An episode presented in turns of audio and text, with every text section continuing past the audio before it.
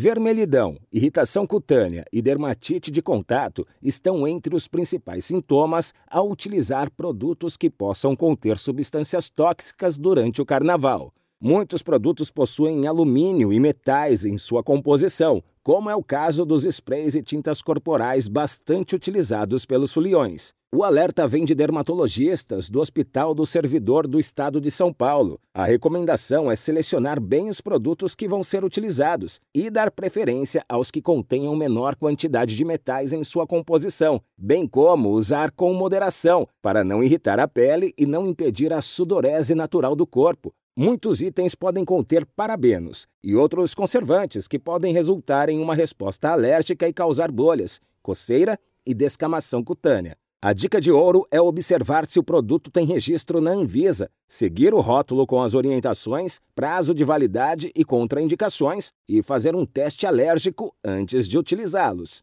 O glitter, além de ser um risco à saúde dos olhos, também é grande poluente, pois em sua maioria são produzidos com microplásticos. O ideal é comprar o glitter biodegradável. Agência Rádio Web de São Paulo, Décio Caramigo.